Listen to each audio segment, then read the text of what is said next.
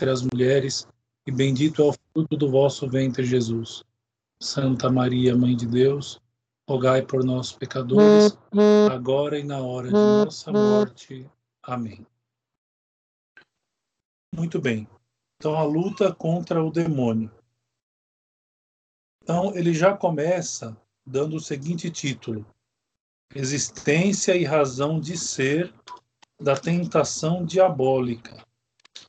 Então, ou seja, já começa já começa da premissa de que existe a tentação diabólica, da qual nós não tem como fugirmos. Então, ela existe. Existe o demônio e existe a tentação diabólica. Então, é, nada é, igual muitas muitas pessoas afirmam, né, que o demônio é, não existe ou que o demônio, é, na verdade, é, pode ser traduzido como qualquer mal e etc. Isso é tudo bobagem. O demônio é um ser pessoal. Ele existe e causa-nos algum mal. E nós vamos ver como. Então, a existência e razão de ser da tentação diabólica. Então, vimos acima, no número 67, que nós já estudamos isso, como o demônio, invejoso da felicidade de nossos primeiros pais, os incitou ao pecado e bem demais lhe sucederam suas traças, tudo aquilo que, que o homem adquiriu com o pecado, a perca dos dons preternaturais, etc., como nós já vimos. Ou seja, o demônio invejoso da felicidade dos nossos primeiros mais, dos nossos primeiros pais, é, o incitaram ao pecado. E assim, o livro da sabedoria, que é um dos livros deuterocanônicos, e assim o livro da sabedoria declara que, abre aspas, foi pela inveja do demônio que a morte entrou no mundo. Então, evidente, nós sabemos que foi pela desobediência é, de Adão, mas se voltarmos um pouquinho antes, essa desobediência foi incitada né, pelo demônio. É, desde esse momento, desde o momento da queda, desde esse momento não cessou de mover guerra aos descendentes de Adão, de lhes estender as armadilhas.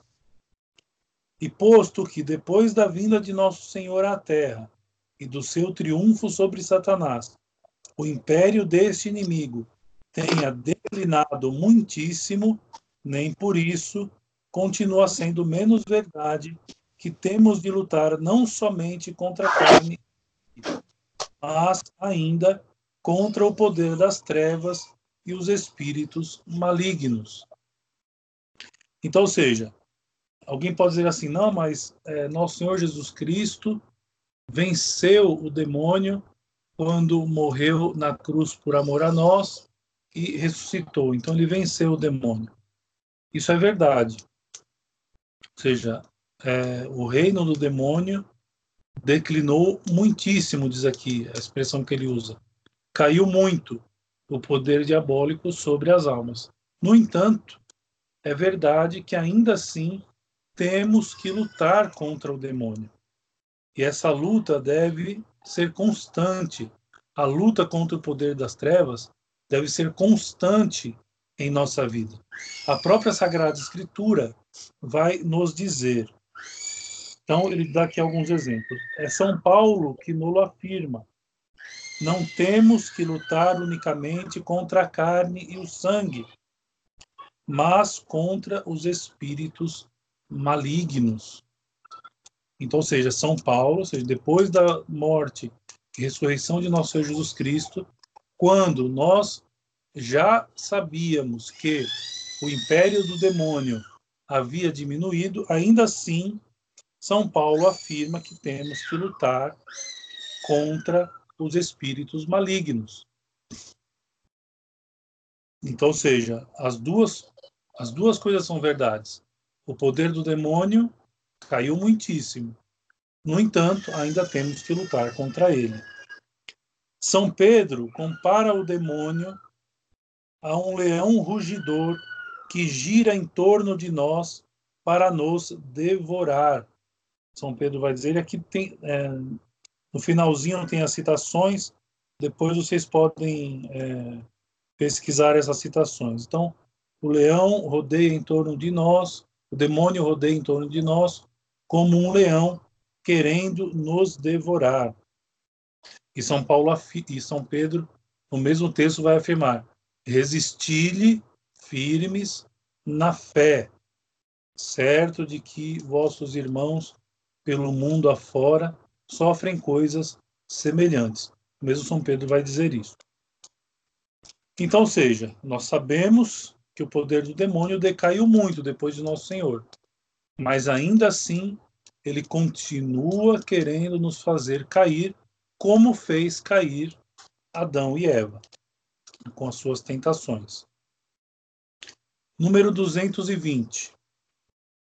Se a providência permite esses ataques, é em virtude do princípio geral que Deus governa as almas não só diretamente, mas também por intermédio das causas segundas deixando às criaturas uma certa liberdade de ação. E aí nós perguntamos, mas por que Deus permite? É a pergunta, né, que não quer calar. Por que Deus permite então certas tentações? Por que Deus permite que o demônio continue nos tentando, sabendo que ele pode nos prejudicar? Então ele dá aqui primeiro. Deus governa as almas, não só diretamente, como também pelas causas segundas, ou seja, pelos, é, pelos meios secundários da nossa vida. Não diretamente, mas é, diante de tudo o que acontece na nossa vida, né, Deus nos guia pela divina providência. Então, é aquela história que geralmente nós ouvimos, que virou um ditado, né? Deus pode tirar de um mal um grande bem. É, e depois tem ainda o livre-arbítrio. Então, ou seja, Deus ele quer que nós participemos, né, de certo modo, em mérito para conseguirmos a salvação.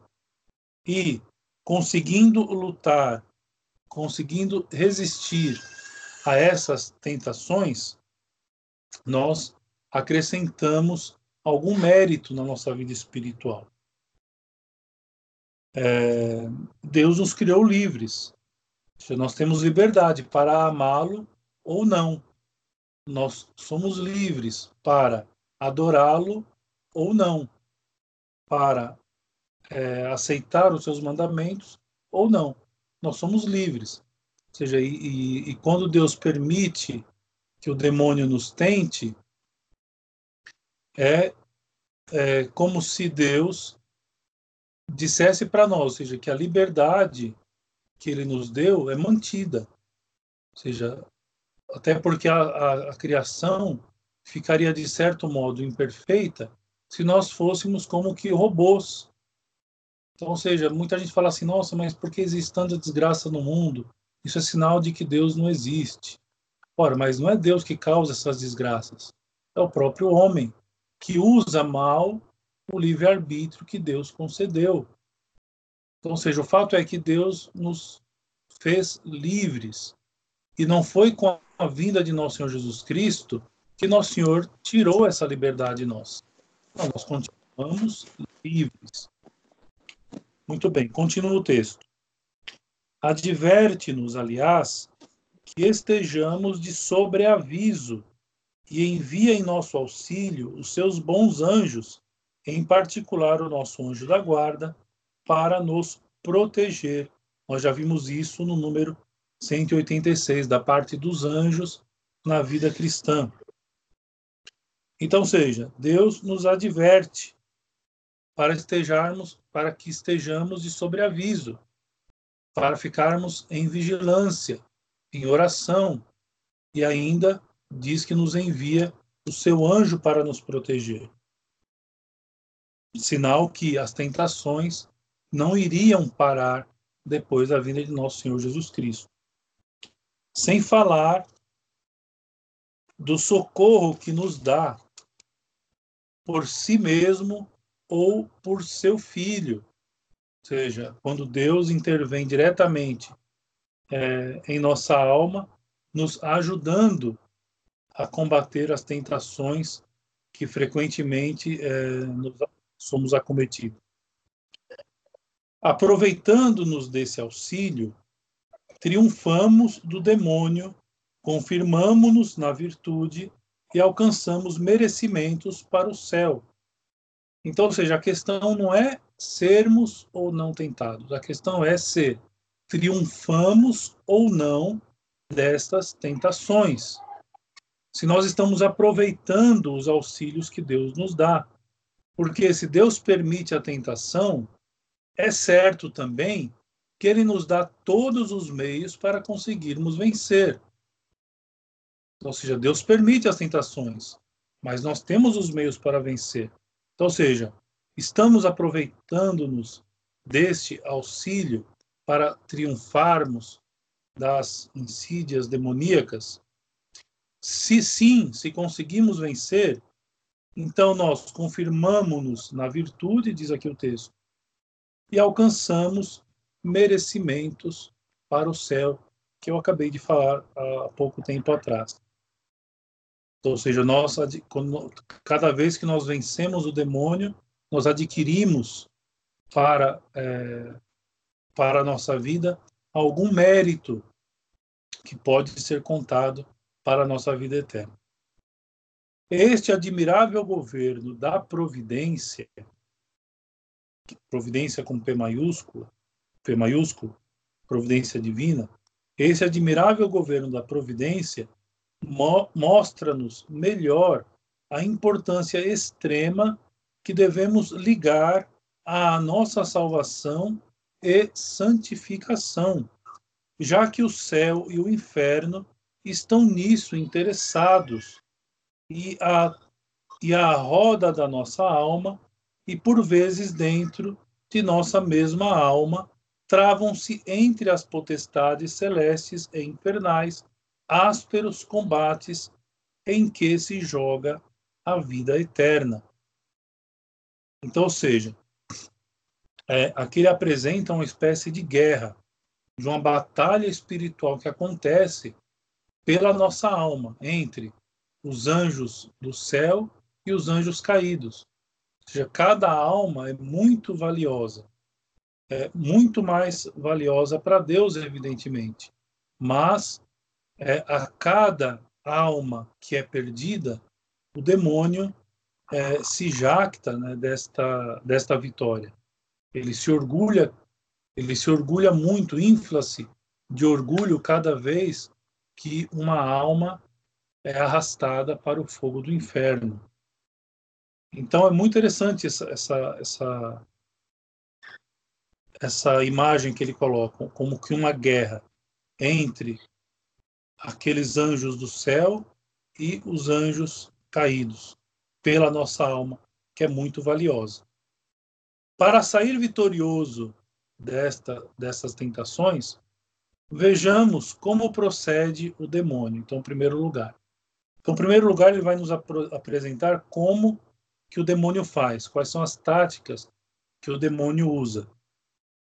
E depois, ele vai dizer quais os remédios que nós devemos usar contra, as tenta, contra a tentação diabólica, que é o, o esquema do Tanquerê, né? Ou seja, ele mostra mostra o problema, depois ele mostra no final os remédios né, para nós vencermos. Então, a tática do demônio, número 221. É, o demônio não pode influir diretamente sobre as nossas faculdades superiores, a inteligência e a vontade. Então, seja, o demônio ele não pode, ele não tem o poder de influir diretamente nas nossas faculdades superiores, que nós já estudamos sobre elas. a inteligência e a vontade. Ele não tem o poder de influir ali diretamente. Deus reservou para si este santuário. Ou seja, somente Deus pode influir diretamente sobre as nossas superiores. Só Deus pode penetrar no centro da nossa alma e mover as energias da nossa vontade sem nos fazer violência. Só Deus pode habitar na nossa alma. Então, o demônio, ele não pode habitar na nossa alma. Ele não tem o poder de influir diretamente sobre as nossas faculdades superiores. No entanto, não pode, porém, o demônio. Tem alguém com o microfone ligado, está chiando. Vejam aí, tem alguém com o microfone ligado. É, pode, porém, o demônio influir diretamente sobre o corpo, sobre os sentidos exteriores e também interiores, em particular sobre a imaginação e a memória, assim como a sensibilidade, bem como sobre as paixões que residem, como eu estava dizendo, bem como sobre as paixões que residem no apetite sensitivo. E por essa via influi indiretamente sobre a vontade, que pelos diversos movimentos da sensibilidade é solicitada a dar o seu consentimento. Então, seja, o demônio ele age é, exteriormente, ele age sobre a nossa sensibilidade, também sobre a nossa memória e sobre a nossa imaginação, posto que ele não consegue influir diretamente sobre os nossos sentidos, sobre as nossas faculdades é, superiores. Então, ele nos tenta é, ativando, ou melhor, ativar não é a palavra, mas atiçando as nossas paixões, é, influindo sobre a sensibilidade, que é uma das faculdades inferiores. E o que acontece? Desse modo, indiretamente, porque diretamente ele não consegue, indiretamente ele consegue atingir a nossa inteligência ou a nossa vontade, sobretudo a nossa vontade, que, embora sabendo, ou seja, nós sabemos aquilo que Deus quer de nós, sabemos o que é pecado, sabemos o que desagrada a Deus, sabemos tudo, sabemos o que, o que pode nos fazer é, ganhar o inferno, sabendo, sabemos tudo isso. Só que o demônio, através então das faculdades inferiores, através sobre, sobretudo da sensibilidade, atiçando essa sensibilidade com as paixões, faz com que a nossa vontade, muitas vezes, tenha uma escolha, a revelia daquilo que é próprio da vontade de Deus. Ou seja, Deus quer uma coisa, mas o demônio consegue, atiçando as paixões, consegue fazer com que a nossa vontade se incline né, para fazer aquilo que desagrada a Deus. É, devemos lembrar, e o demônio sabe muito bem disso, que pela natureza pecadora que nós possuímos, nós tendemos mais para o mal do que para o bem. Então, não é tão difícil assim o demônio atiçar em nós as paixões a ponto de nos fazer cair. Não é algo tão difícil ou praticamente impossível para o demônio, já que nós tendemos mais para o mal do que para o bem. No entanto, nós devemos saber que nós temos todas as condições e Deus nos dá todos os meios para podermos resistir a isso. É, contudo, como nota Santo Tomás, fica sempre livre para consentir ou resistir a esses movimentos passionais. Então, ou seja, no final das contas, somos nós quem decidimos se nós vamos aceitar estas tentações ou não, ou, ou vamos ficar firmes é, com Deus, com a sua vontade e com as suas leis. Somos nós que no final decidimos. O demônio pode nos tentar à vontade. Ele pode é, usar todos os meios que está a seu alcance para nos fazer cair. Só que no final só cai aquele que cede, aquele que é, aquele que usa mal do seu livre-arbítrio, aquele que não consegue direcionar direito a sua vontade para a vontade divina, enfim. No final das contas, o consentimento final, quem dá somos nós. Então a tentação não é uma via de mão única, onde o demônio nos tenta e imediatamente nós caímos. Não. O consentimento final é nosso, tanto para obedecer às tentações como para resisti-las. Por outro lado, ainda que o poder do demônio seja muito extenso sobre as faculdades sensitivas e sobre o corpo, esse poder é limitado por Deus, que lhe não permite que nos tente acima das nossas forças. São Paulo vai dizer isso. Deus é fiel, que não permite que, que sejamos tentados acima das nossas forças. Então, ou seja, além de Deus nos dar todos os meios, nos auxiliando é, no combate contra as tentações do demônio, nos dando um anjo da guarda, é, enviando muitas vezes anjos mais poderosos para nos proteger, ainda, ainda assim Deus não permite que o demônio nos tente acima das nossas forças.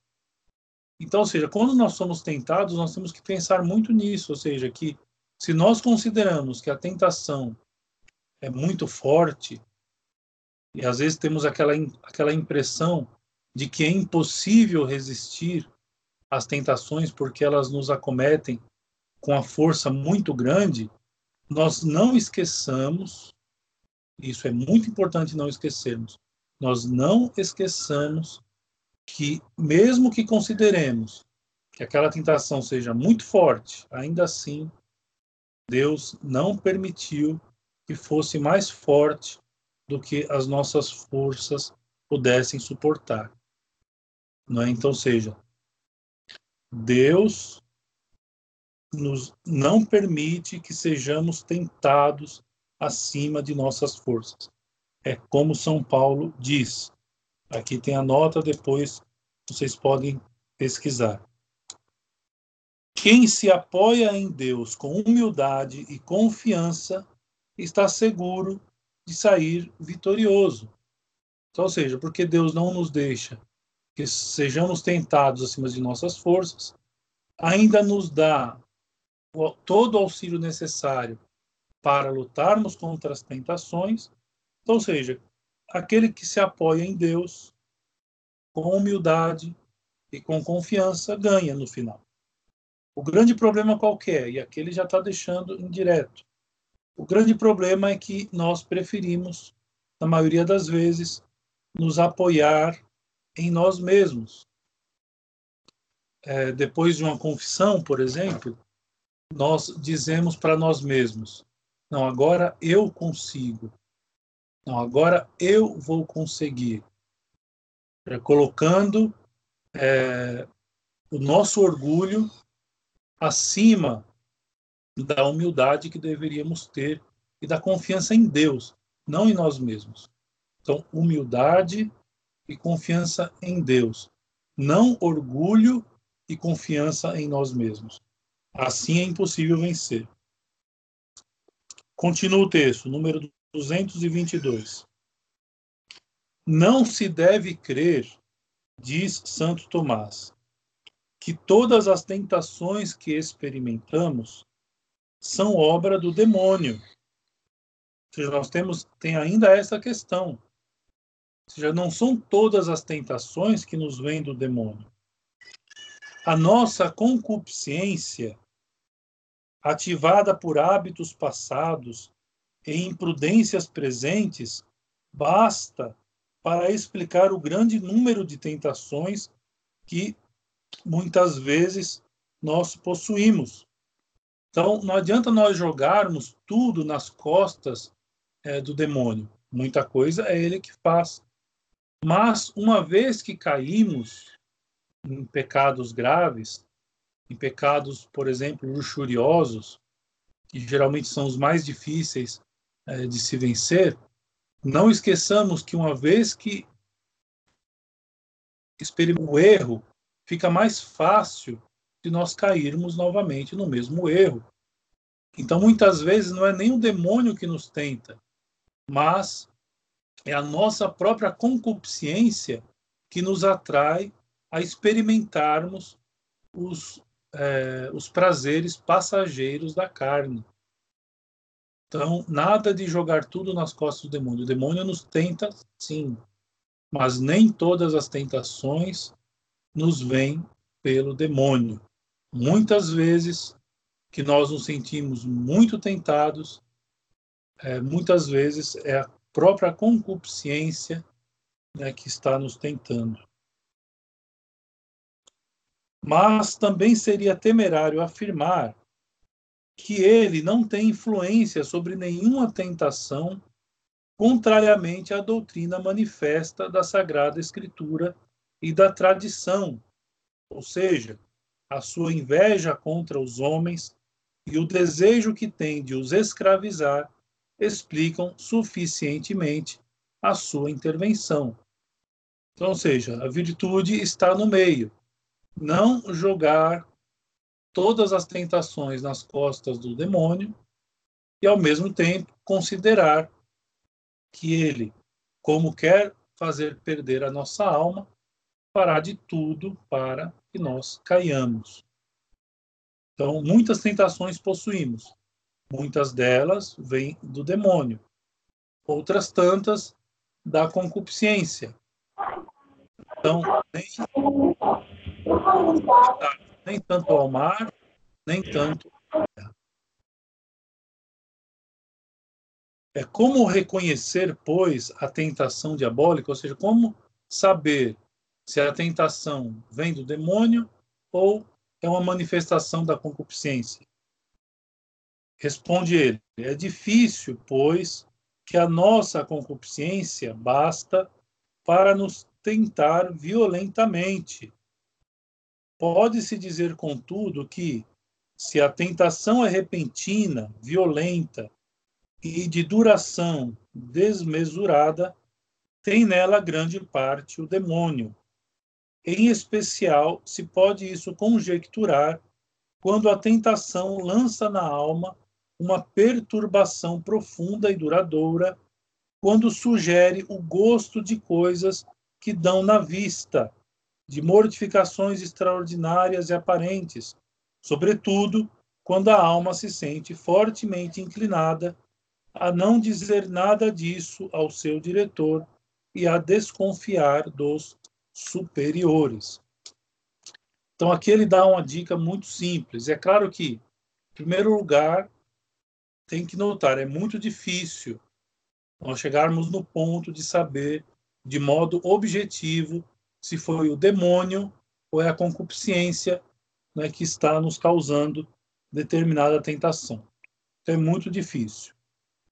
Agora, se a tentação ela é aquele tipo é, repentino, é, geralmente as tentações têm esse caráter, ou seja, ela é repentina, porém, ela é passageira é, e com pouco esforço conseguimos é, tirar da memória, então é muito provável que essa tentação é causada pela concupiscência. Agora, se do mesmo modo ela é repentina, no entanto, violenta e de uma duração maior, então é muito possível que seja o demônio que esteja alimentando ali aquela tentação para fazer com que a alma caia. Ou seja, é muito possível que nesse tipo de tentação, quando ela é repentina, violenta e de uma duração ma, é, ma, mais do que o de costume, uma duração desmesurada. É, então, é muito possível que tenha nela grande parte do demônio. E às vezes acontece as duas coisas, ou seja, o demônio se utiliza de uma tentação causada pela concupiscência é, e alimenta essa tentação com uma tentação ainda mais forte por um tempo mais prolongado para fazer a alma cair de todos os lados. É, existe é, uma outra coisa interessante que muitas vezes é, a pessoa ela tem uma certa vergonha e a vergonha é natural quando a gente vai confessar ao padre, por exemplo. Então é natural chegar no confessionário envergonhado do pecado que se cometeu. É muito natural isso. Ou seja, é, se nós cometemos um pecado e sabemos que isso desagradou a Deus, isso é vergonhoso para nós. Então, de certo, então, de certo modo, a vergonha não é um mal. A vergonha, nesse sentido, é um bem. Então, faz bem né, nós termos vergonha é, daquilo que desagradou a Deus. Se nós praticamos algo mal, des desagradamos a Deus e estamos com vergonha disso. No entanto, existem algumas situações de tentação pela, pelas quais nós passamos que a vergonha é tanta que nós cogitamos não falar ao confessor e ao diretor. Ou seja, a vergonha é tanta que nós, é, mesmo que nós falemos no final das contas, é, nós é, pensamos, cogitamos a possibilidade de não falar ao diretor ou ao confessor. Então, ou seja, quando vem esta quando vem esta impressão em nós, ou seja, quando a vergonha é tanta e nós chegamos a cogitar neste ponto, então aqui é uma certeza que nós temos da tentação ter sido diabólica. Né? Porque geralmente quando, a, quando, é, quando é a concupiscência, então é mais fácil reconhecermos a fraqueza. E aí, embora tenhamos a vergonha, nós não cogitamos não falar. A gente vai no confessionário e fala. Mas quando a tentação é, é diabólica, então, geralmente nós cogitamos o pensar, é, é, é, perdão, cogitamos não falar ao diretor ou ao confessor. Por, rece por receios tolos, evidente. Não há motivo nenhum. Mas existe essa, essa, essa esse, esse, modo de, vamos dizer assim, essa régua para medirmos se uma tentação é demoníaca ou não. Quando muitas vezes chega a acontecer isso, não é? Ou seja, de a vergonha ser tanta, nós cogitamos não falar ao diretor ou ao confessor e não dizemos mesmo. Ou seja, diz aqui, chega-se a desconfiar é, dos superiores. Então, veja, então é claro, seja, existe essa desconfiança dos superiores. Existe essa cogitação de não falar ao diretor ou ao confessor. Então, provavelmente essa tentação é diabólica. E por fim, então, os remédios. Quais são os remédios contra as tentações diabólicas? Número 223. Esses remédios são indicados pelos santos e, em particular, por Santa Teresa d'Ávila. Então ele vai dar aqui provavelmente um resumo né, da doutrina de Santa Teresa é, sobre a luta contra as tentações. Então, o primeiro remédio é a oração humilde e confiada para pôr do nosso lado a Deus e aos seus anjos se Deus está conosco, quem será contra nós? Se Deus é por nós, quem será contra nós? Diz São Paulo. E, na verdade, quem pode ser comparado com Deus? Quem como Deus? Quis ut Deus? Quem como Deus? Então, por que essa oração deve ser humilde? Ele explica aqui. Porque não há nada que ponha mais rapidamente em fuga o anjo rebelde, que, tendo-se revoltado por orgulho, jamais soube praticar esta virtude. Então, o demônio não suporta a humildade. Ele, que é orgulhoso, ele não suporta a humildade. Então, quando ele se depara com uma alma humilde, ele tem sérios problemas de continuar ali insistindo com suas tentações. Continuando. Humilhar-se diante de Deus, reconhecer a capacidade de triunfar sem o auxílio do céu, desconcerta os ardis do anjo soberbo. Então, ou seja, quando o demônio vê que aquela pessoa reconhece a sua incapacidade de lutar sozinho contra os males, os males demoníacos, então o demônio não consegue encontrar ali é, força para continuar lutando contra aquela alma. O demônio foge diante de uma alma humilde. E lembrando o que nosso Senhor diz no Santo Evangelho: quem se humilha será elevado, quem se eleva será humilhado. Deus resiste aos soberbos, mas dá a sua graça aos humildes. Então, são frases da Sagrada Escritura. Então, seja, quando o demônio olha aquela alma que reconhece a, a sua própria incapacidade de triunfar sem o auxílio de Deus, então o demônio ele se desconcerta diante de uma alma assim. A oração também deve ser confiada, porque estando a glória de Deus interessada em nosso triunfo, podemos ter plena confiança na eficácia da sua graça. Deus não quer que nós caiamos. Deus quer que sejamos vitoriosos. Então, não tem por que nós não confiarmos na sua graça. A graça dele é suficiente, a graça dele em nós é suficiente para vencermos qualquer tentação.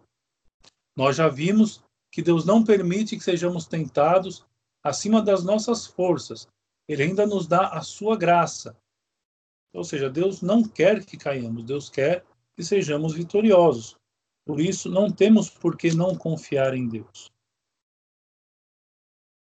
É bom invocar também, nesta oração que nós faz, fazemos humilde e confiada, é bom invocar também a São Miguel, que tem infligido ao demônio uma insigne derrota, terá sumo prazer em completar a vitória em nós e por nós.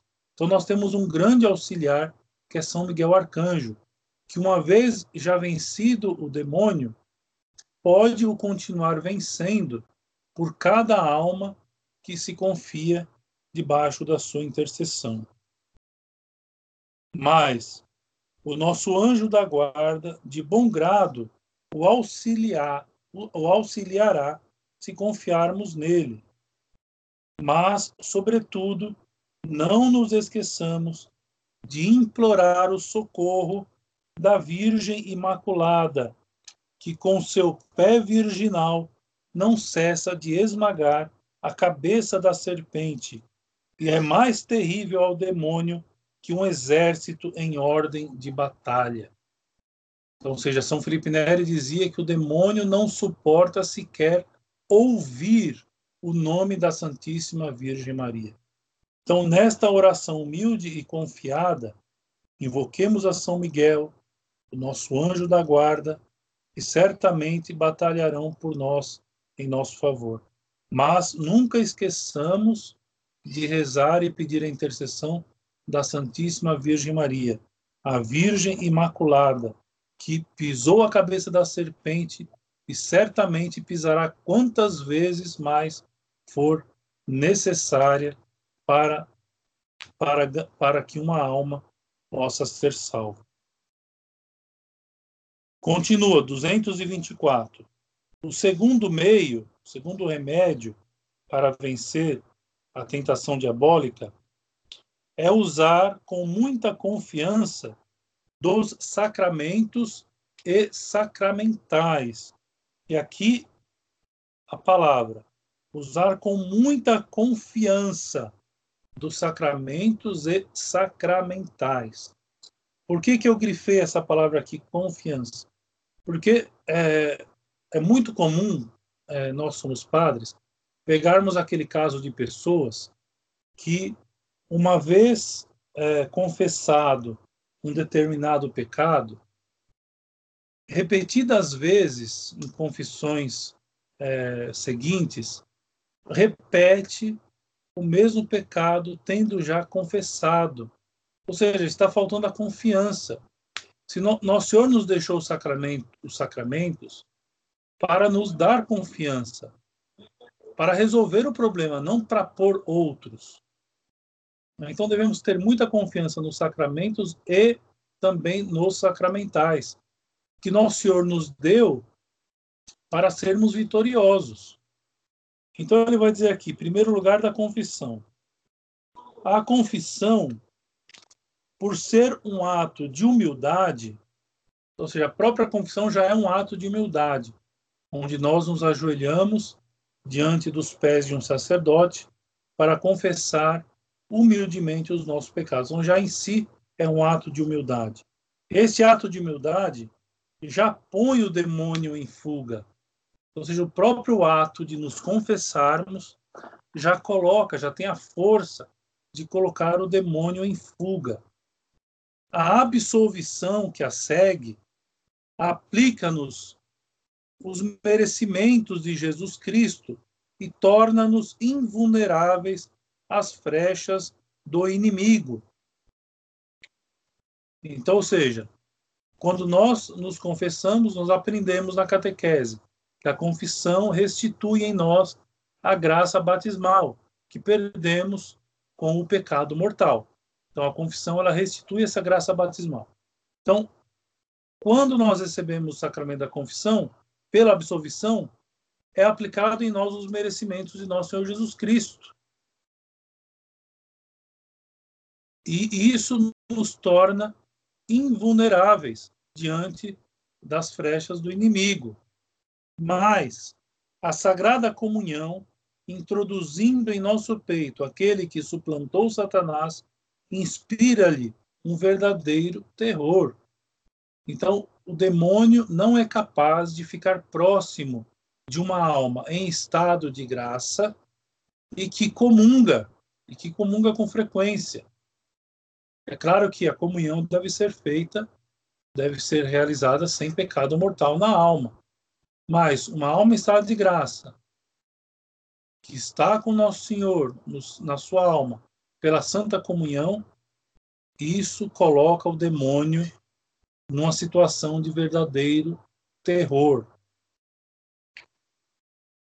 Os mesmos sacramentais, estou já falando dos sacramentos, sobretudo da confissão e da comunhão, que devemos é, usar com confiança. E mesmo os sacramentais, o sinal da cruz, por exemplo, ou as orações litúrgicas feitas com espírito de fé em união com a igreja são também um precioso auxílio. Então, especialmente o sinal da cruz, ou os outros sacramentais, o Santo Terço, a água benta, não importa. Qualquer outro sacramental, as bênçãos em geral, chamar o padre para dar uma bênção na casa, etc. Enfim, qualquer outro sacramental. Então, feitos com espírito de fé e em união com a igreja.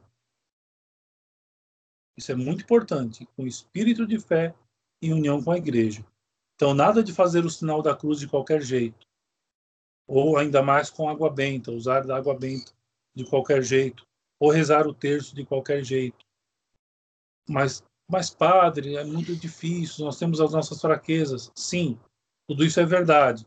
Mas cabe nós reconhecendo as, essas mesmas fraquezas, lutarmos para usarmos desses sacramentais cada vez mais é, melhor. Seja, vão usar melhor cada vez mais estes sacramentais. Santa Teresa recomenda particularmente a água benta. Talvez porque é humilhante para o demônio ver-se assim frustrado em seus ardis por meio por um meio tão simples como aquele. Ou seja, a água benta expulsa o demônio. Seja, é um meio humilde, né? O uso da água benta é um meio muito humilde.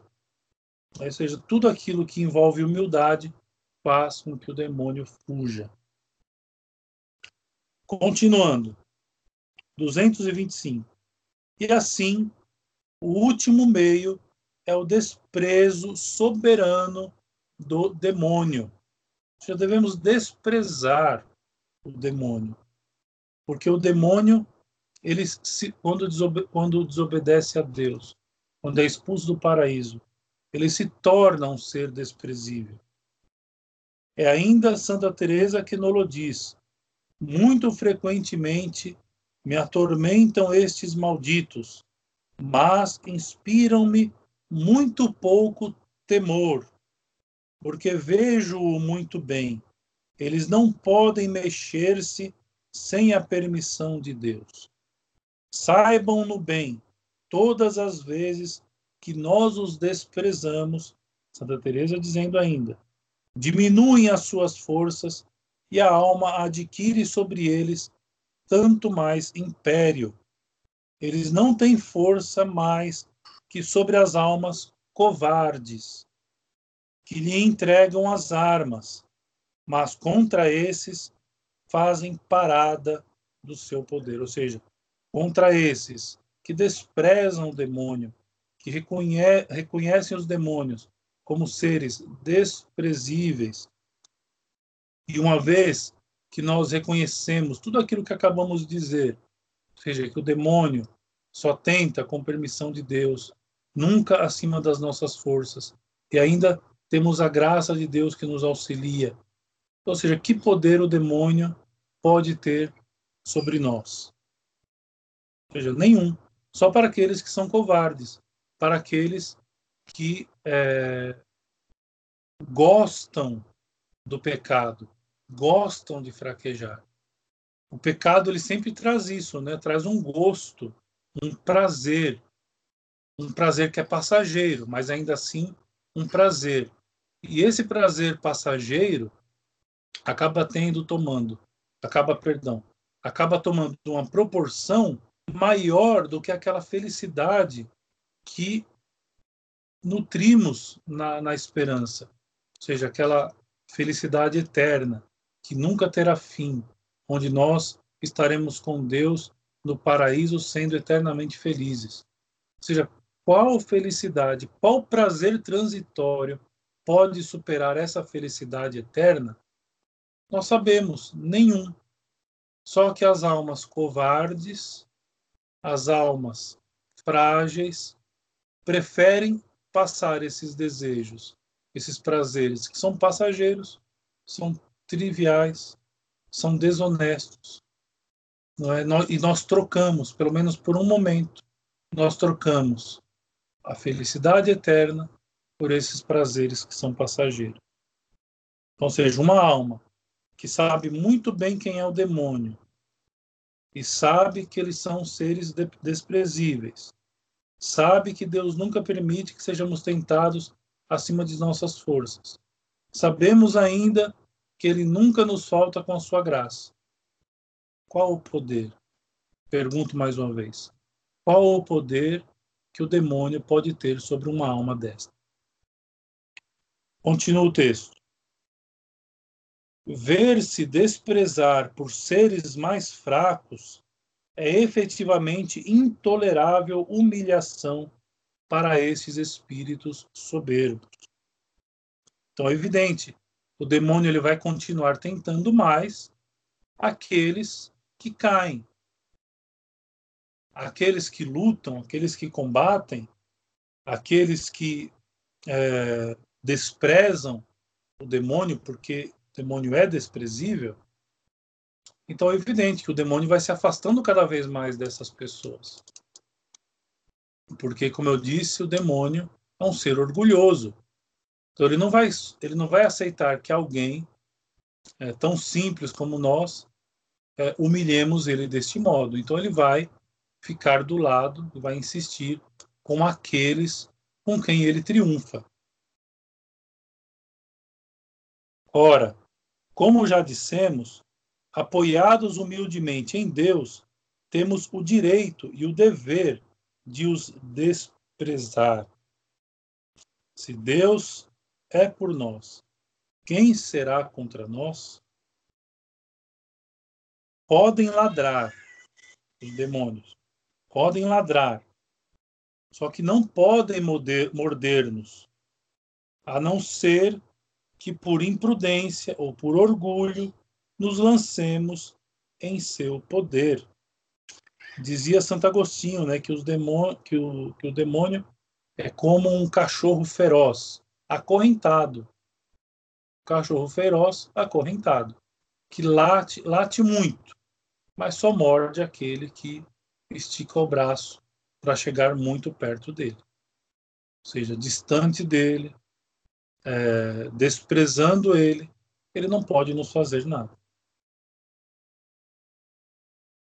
Assim, pois, a luta que temos que sustentar contra o demônio, bem contra o mundo e contra a concupiscência, consolida-nos na vida sobrenatural e até nos permite fazer nela progressos.